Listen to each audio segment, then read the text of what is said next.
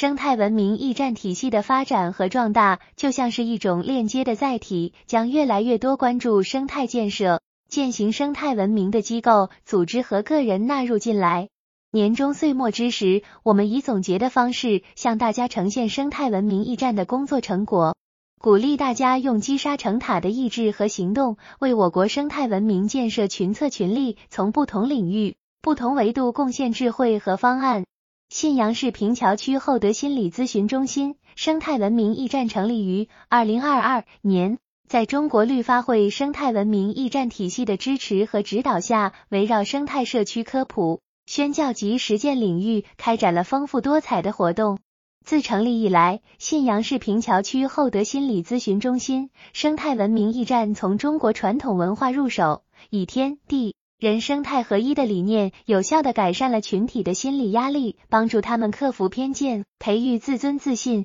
营造安全稳定的社会环境，发挥了积极作用，真正做到将所学知识运用到家庭生活、社会实践中。生态文明驿站将家庭教育与生态文化相结，开展女性成长课堂，并做生态文志愿者，参与到生态社区的宣传。生态文明驿站在平桥区街道办事处的支持下，深入开展关爱青少年、老年人群的心理健康讲座，制作公益宣讲，倡导大家自觉把生态优先、绿色发展理念贯穿始终，用实际行动保护清新空气、清洁水源、美丽乡村、肥沃土地和生物多样性。